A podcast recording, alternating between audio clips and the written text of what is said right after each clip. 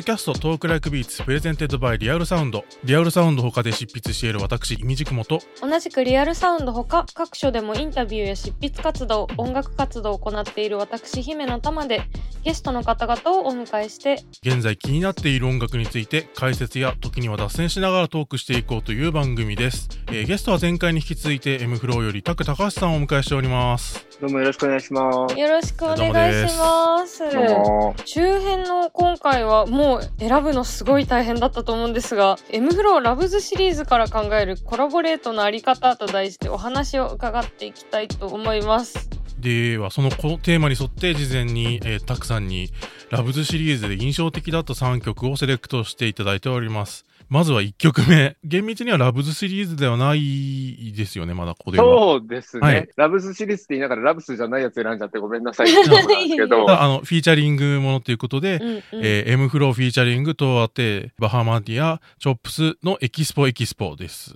この曲は EXPO EXPO のアルバムの中の、まあはい EXPO EXPO っていうもうタイトル曲なんですけど、バンコク博覧会満載のコラボレーションの醍醐味、うんたっぷり詰まってる曲だからどうしても避けられないなって思って、入れた曲です。あのね、チョップスっていうマウンテンブラザーズっていうすごいかっこいいヒップホップグループがいて、中国系なんですよね。中国系アメリカ人で、えたまたまバーバルと友達だったっていう。ほー。えあ、違う、バーバルが友達になったのかな？なんかね、その、マウンテンブラザーズを見つけて、メール送ったら友達になっちゃったとか、そういうノリかな？ー、すごいすごいしかも M フローデビュー前にあ、そうなんですか。へへえ。ー仲良くなったっていう、超かっこいいグループで、社会背景考えると今ぐらいにデビューしたらもっとすごいブレイクしてたかもしれないっていう。うんけ、ど、しかもバハマディアとかとも、バハマディアっていうのは女性ラッパーの中でもすごく強がった私強い女性よっていうよりかは、ちょっとクールな感じでラップしながら、そこに芯があって強さを伝えるのがすごくううまい、すごい才能を持っている女性うんラッパーで、実はテイさんのハッピーって曲でもフィーチャーされているラッパーですね。うん。で、テイさんにもラップで参加してもらうっていう はいはいはいはいはい。曲なんですよ。う。ん。で、なんでこの曲ピックアップしたかというと、今なんかすごくリモートでレコーディングするっていうのは普通なんですけど、この曲参加してる人たちみんなリモートなんですよ。うん。早い先駆け。そうそうなの。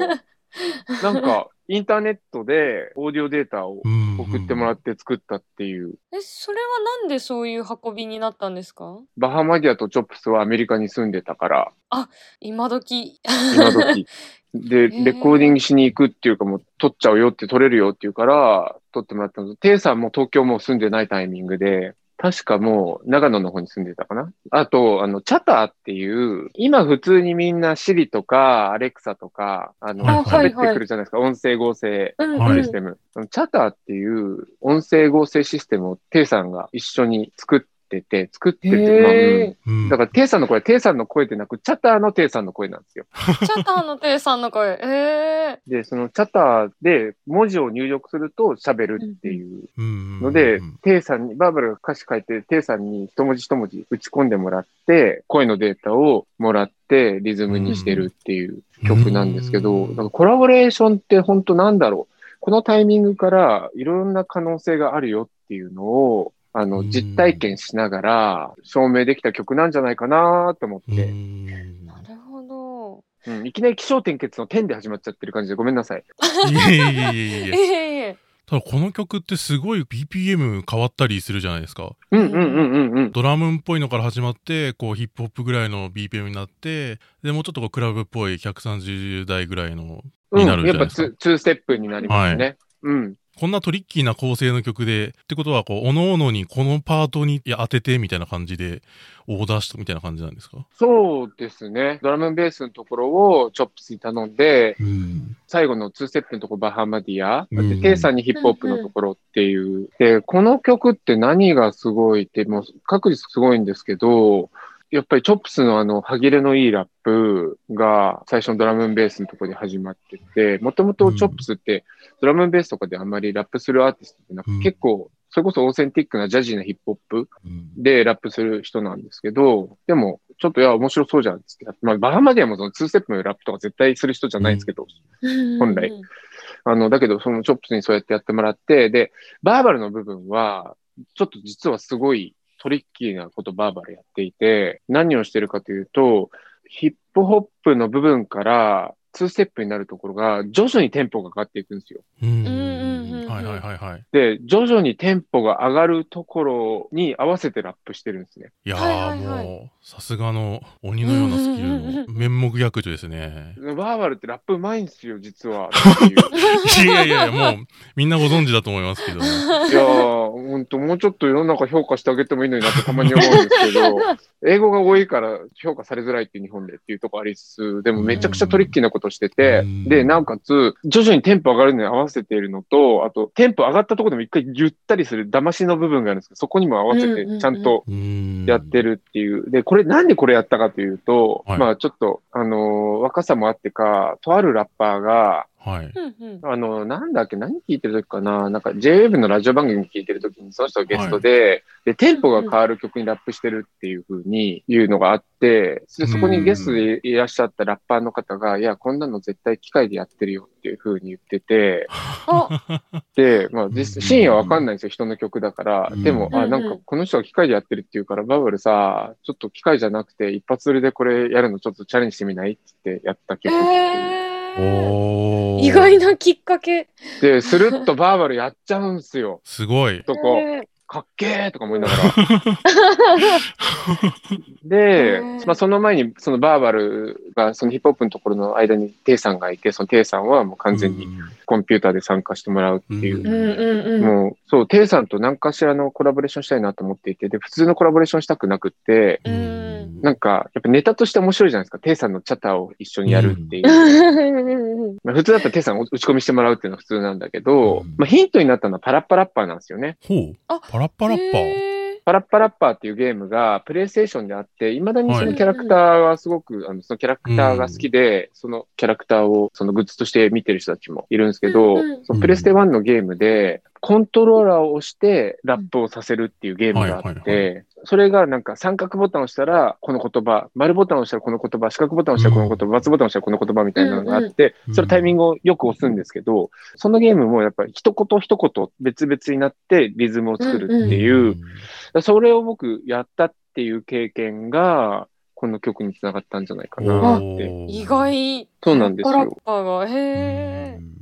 なんかこう意外性もありつつまさにこう幕の内弁当みたいなまとまった一曲ですけどコラボレーションってうまくこう成功させるコツみたいなのってありますか？なんか。やっぱり、ここからラブスの話になると思うんですけど、うん。はいうんラブスシリーズですごいこだわってたのは、そのアーティストの特性をやっぱり味わいながら、あの出してもらいつつ、みんなで味わえる状況を作りつつ、普通の彼らで普段聞けないものが聞けるっていうのうん。が、あの大事かなっていうふうに思っていて、うんだからこの二つのことを実現させるっていうのはすごい大事なところだったんで、結構多かったのは、その時の、そのアーティストが好きなサウンドだったりとか、そのアーティストが今どういう状況、どういう心理状況とか、時には恋愛の話も、まあ恋愛の話多かったな。人のことだから話せないけど、あ聞くんですねそういう話を。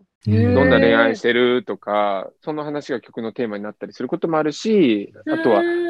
今どんなことをどう思ってるとかいうのが、その反映されたりとか、どういうサウンドが好きとか、どういう言葉が好きとか、そういったものがその曲の中に入るっていうのはすごくうん。へ重要かな。やっぱりアーティストごとのイメージだったりとか、あの、やりたいことと同時に、コミュニケーションもすごく密にちゃんと取るっていうようなことですかね。そうなんですよね。うんだから、リモートは、そうやっていろんなそのコラボレーション、普段できないコラボレーションは実現できるんですけど、うんうん直接会って話した方がそれはしやすいなっていうのはあって、うんで M フど。ローラブスって結構トラックができてて、はい、このトラック名に参加してくださいっていうよりかは、パターン的に多いのが、まあ、90%そうなのが、曲作る前に一回会って、みんなで話し合って、うんじゃあ曲作ろうっていうのがラブスではうん多いパターンですね。そっかなんか毎回すごくこう足し算じゃなくて掛け算にめちゃくちゃなってるなと思っていてそれってすごく実は難しいなと思ってたので。そこは本当皆さんがすごくいい形で音を出してくれてるっていうのと、うんうんあと、自分自身を分析して、もし評価するんだったら、構成力だと思うんですよね。構成力。うん。どのタイミングでこの人が出てくるかとか、ああ、はいはいはい。どれくらいの長さにするかとか、うんうん。ストーリーテリングの部分で、うん。そこのその順番っていうのはやっぱりちょっと DJ 的な部分もあるんですけど、うん選曲みたいな、そういったところで、ここで来るっていうので、なんか聞こえ方が変わったりするんですよね。うんそれすごい意識しないで聞いてましたけどめちゃくちゃ曲聴いてて思います。ああ、本当ですか？一番思うのが良平さんと日野内恵美さんの、えっと、サマータイムラブうん。うん、うん。聞いた時に、あここでなんか出てきてほしい時に出てくるっていうか歌が始まったみたいなラップが始まったっていう喜びがすごくいつもあって確かにね、あれ、あれでも結構作りながら、あじゃあトップバッター、エミね、とか、とりあえずメロ作ってって、あ、じゃあこれ頭にしようか、次にしようかとかっていう、それこそレッドゴーの作り方がすごい面白かったのが、レッドゴーって A メロ、B メロ、サビってあるんですけど、はい。バーバルとヨシカと俺で3人でサビ考えてこようって言って、みんなでサビをそれぞれ出し合って、で、面白かったのが、じゃあこれがサビねじゃあその後 A メロと B メロ考えようじゃなくて、みんなが出したサビ全部が、この人が考えたら A メロになって、この人が考えたら B メロで、この人が考えたらサビにしようって、っていう、へー。あ面白い。うん、そういうのがあったりもするし、誰のやつをサビにするか合戦みたいな感じにはならなかった あ、なんか決まりやすかったですね。バーバルが、はいはいはい。バーバルのサビが A メロで、ヨシカのサビが B メロで、僕のサビがサビになりました。聞いたら、あ、じゃあもうこれは割とこうだね、みたいな。なんかゴールで、はい。サビめちゃくちゃエモくしようしたいっていうのがあったんで、うんうんうんうん僕のメロってすごい日本的だなって思うんですよね。レッドゴーに関して言うと。なるほど。すごいいろんな曲の話が出ましたが、え他に挙げていただいた曲が、これラブズシリーズですね。M フローラブズ、クリスタル K さんとのリワインドを挙げていただきましたけど、この曲実はあの、富田ラボさんがゲストの回にも上がった曲で。おー、富田さんリミックスですね、しかもね。はいあ、。そうですね。そうです、そうです。ううんん。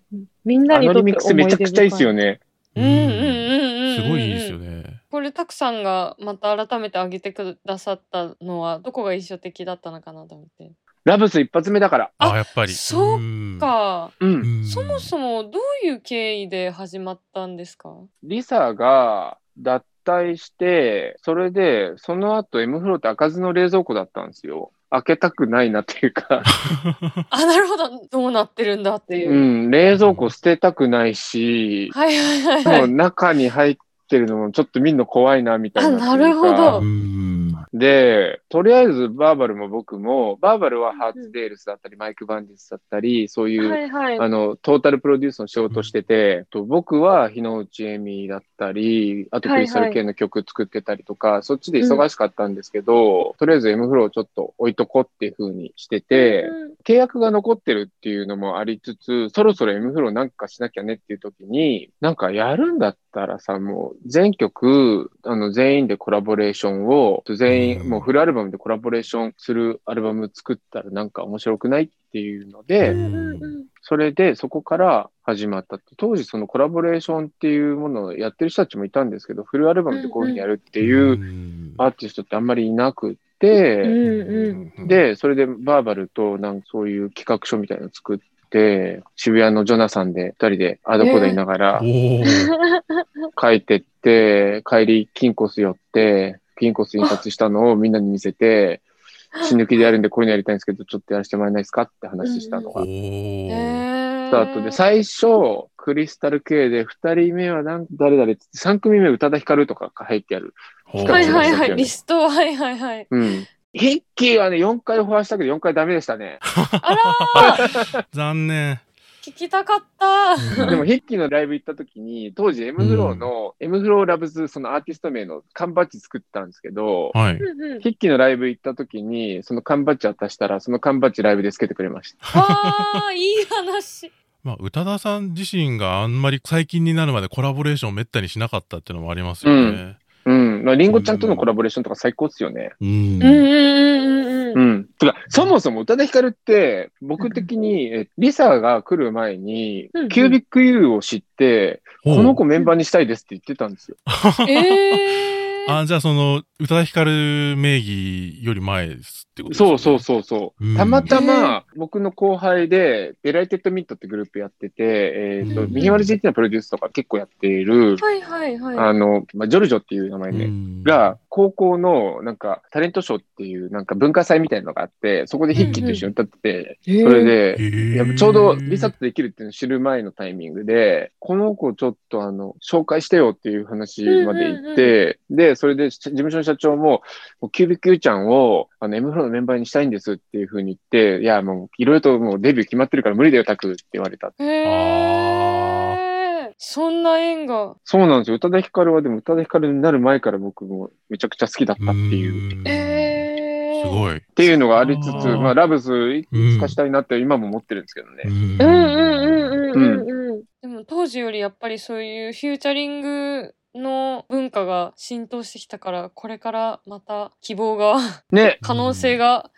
そう。それこそフィーチャリングって話に続くんですけど、リサもフィーチャリングだったんですよ、そもそも m-flo って。はあフィーチャリングで参加してっていう風にお願いして、そのまま、なんかいい感じだからメンバーになってよっていう風になった。っていう。フューチャリングする、でも相手はいつもあの、M フローのメンバーの皆さんで相談して決めているっていう。うん。基本 M フローのメンバーと、あとその、そこにレイアンダールで、いろいろと、こういう人どう思う？とかう、んあとまあ、そのスタッフとはいはい話し合いながあら。。で、一発目がクリスタル K さんだったんですよね。その、リワインド。一発目に持ってきたっていうその理由ってのはあるんですか？もう彼女のその才能はもちろんのこと、うんはい。あの、やっぱ僕と一緒に、そのボーイフレンドパート2だったりとか、ハードトゥーセイだったりとか、うん。はいはい。ろんな曲一緒にやってたっていうのが、やりやすいっていうか感覚も近いし、それでリワインドで、これ、これこれもまた面白くて、同時に2曲出してるんですよね。その、クリスタル側で、クリスタル loves m-flo と、まあ、フィーチャリング m-flo かな。それ、それが I Like It って曲で、はいはい。エムフローラブスクリスタル系で REWIND って曲で、おうんうん面白いのが、両方違う曲なんだけど、違う曲同士に一部分が入ってるんですよ。あお互いに。お互いにそう。例えば、I Like It では、ラップしてるとこで、Oh my, Mr. DJ won't you rewind? って触れられてるんですけど、それは REWIND の D メロの部分だったりとかうん、で、 REWIND では I really like it って、I like it って入れたりするっていう、なんて言うんだろうな。まあ、イースターエッグっていうか、その映画で言うと、そういうつながりを入れるっていうのは、ちょっとなんか、マーベル・はいはい。シネマティック・ユニバース的はいなはいはいはいはい。うん。なめちゃくちゃわかりやすい。うん。のを入れてるっていう、だからそのコラボレーションのいろんな可能性っていうか、そのそれぞれのレーベルからも出せるし、ちゃんとつながってるし、みたいな。はいはい。うん確かにめちゃくちゃマーベルですね。展開がマーベルですね。ラブズユニバース的な。ラブしかも、はい。M フローのそのスーパーベスト版ユニバースって名前ですからね。あそっかそういえばそうですね。書いてみたら。で、次、えー最後になりますけど、挙げていただいているのが、M フローラブズ野宮マキクリージーケンバンドで、コズミックナイトラン。あの、ちょうど前編で姫野さんがこれをきっかけはいに野宮マキを知ったとおっしゃっていたお世話になりました。いやーありがとうございます。この曲はね、もう自分の夢叶った系の曲っすね。ほう。うんうんうんうん。だって大学時代から聴いてたそのアーティストでめちゃくちゃ最高だって思ってるそのグループのボーカリストに参加してもらって、うん。なおかつクレイジーケンさんももうすごいあの、かっこいいなって思ってたっていうか、なんかその、昭和歌謡的なサウンドを入れるのかっこいいなっていうのを、がうんううんん。出てて、絶好調のタイミングで、この二人一緒になるの聞いてみたいなっていう、なんか、うん。それを実現した曲それぞれだけでもすごいのに、この二人が一緒にまた揃っちゃうんみたいな。ですよ。うん。で意外とこの二人やってなかったよねっていう。うんうんうん。確かにありそうで、意外とこう直接はなかったみたいな。で、それ M フローでやっちゃう。めちゃくちゃ作ってる方も美味しすぎるぞって、楽しすぎるぞみたいな。本当に幕の内弁当ですよね。この人たちが揃ってバシッとちゃんとまとまってかっこいいっていうのは本当にすごいすごいなって思います。うんう。ん。もう作ってる時もね、楽しくて、マキさんとケンさんがいて、バーバルがいて、狭いスタジオでいろいろとパッと思いついて、それでマキさんが歌ってもらったりとか、ケンさんがその時満館全席ってことがすごい好きだったみたいで、だから。それで、あじゃあ満館全席って言葉入れましょうかみたいになったりとか、へーで、なんかみんなで合唱したいから、やっぱあとサンバとかみんな合唱できるから、はいはいはいはい。ラララララララララララっていうのをやりましょうよとか言って。う、んそのラララララを歌ってる時も僕、半泣きっすよ。やべえ、ケンさんとマキさんがラララ歌ってるよみたいな。狭いスタジオでっていうのがすごい意外でした。いいですね。ほんと最高だし、もうなんかうん音楽、音楽好きのもう夢。うん実現みたいなほんと本当そうですね。それすごい夢のような光景ですね。そう、いい俺音楽やっててよかったって本当に思った瞬間ですねそっか、ラブズも先ほどちょっとおっしゃってましたけど、今44 4組？組？すごいな ?45 まで行ったのかな ?44 まで行ったのかわなあそうですね。最近また、去年かと、ラブズシリーズが復活して、最初にリワインド出した時から、17年 ?8 年？やばいっすね、その時間の経ち方ねす。ですね。なんか、え、えってなっちゃいますね。うん。だいぶあの、コラボしたりとか、フューチャリングとか、皆さんリリースされるようになりましたけど、ちょっと変わってきたなっていう感じが。ねえ、か？ラうんラブスの時代にサブスクあればよかったのにって今思いますね。あああ。はいはいあはい。なんでかとう。いうと、スーパーファンだったら、そう、フうんィーチャーしてるっていうの知ってるかもしれないけど、うんうん。まあまあ好きだっていう、例えばじゃあ、うんじゃあケミストリーがまあまあ好きだって人は、ケミストリーって M フローコラボレーションしてるの知らないかもしれないじゃないですか。うん、うん、うん、うん。なるほど。はい、はい。でもサブスクだとパッて出てくるじゃないですか。はいうん。あ、コラボしてんだ、みたいな。一長一短なんですけど、サブスク時代と CD 時代って一長一短なんですけど、でも CD 時代の難点は、あの、うんシングルリリースされない曲がそこまで知られないっていう。なるほど。確かに。あでもサブスクで言うとそれこそなんか私にとっては M フローがサブスクみたいなところがすごくあってああ。ああ、でも、うん。うん。M フロー聞いたらなんか好きな人いるなみたいな知らなかったあウイニングイレブンのウカトラッツ FC のはいはいはいはいはい。シングルが出た時すごく画期的あれ、で豪華なメンバーですよね、すごいね。うわーっうん、てなったので、あの当時サブスク的な感じで すごくありがたかった。うん、すごい大勢のアーティストに参加してもらって、でもたくさん的にはあのサブスク欲しかったですよね。うん、なんかその、うんまあ今、そうやってサブスク入っの中に入ってるから、そうやっていろいろ知ってもらえることが増えたと思うんですけど、うんうんまあ、当時はだから、例えば、ベニー・ケイのテイスやサッフって曲って僕すっごいいい曲だと思うんです。僕的に。自分が参加したやつも、あの曲いい曲なんだけど、でもアルバムの中の曲だから、シングルみたいな知られ方しなかったんですよね。うんうんうんうんうんうんうんそれなんかもったいないなとかそういう思うっていうか、あと他にも名曲いっぱいそのコラボレーションによって生まれたんだけど、なんかそういったことを、そういった曲たちもっと知ってもらえるには、そのサブスクっていいなってう。ん。まあ、逆に今こそこのラブズシリーズを現在進行形のものも含めて振り返ってみるっていうのはそう、すごくいいですね。うん。めちゃくちゃありがたいし、ん。あと、そのラブス復活した理由って多分、今考えてみると、そのラブス復活したいって言い出したのは僕なんですね。うん。えやろうよっていう風に言って、あじゃあいいんじゃんってみんななったっていうところが、ーうんうん。で、その理由は多分サブスクだと思う。そうはあサブスク時代になってきて、今こんな面白いから、ラブスとすごく絶対合うじゃんって思ったんですよね。ううんうんうんん。ううんん。ちょっといろいろとコロナとかあって止まっちゃってるところはあるんですけど、ううん、だけど、さっきね、あの、おっしゃってくださいましたけど、あの、M フローズのアルバム自体がサブスク的だっていうのって、ある意味言われて、あ、その通りだなって思ったし、あとその、うんうん逆にすごいサブスクとすごいフィットする企画がラブスだなっていうのが、うん。なんか思い思い出したというか。いやこれからのラブズシリーズもめちゃくちゃ楽しみです。ね僕もすごく楽しみにしてるんですけうんうんど、あとまあ今年は自分のソロ出したいなって思っていて、はいはい。ソロもいろいろといろんな人たちとやれたらなっていうふうに思思ったりもしてます。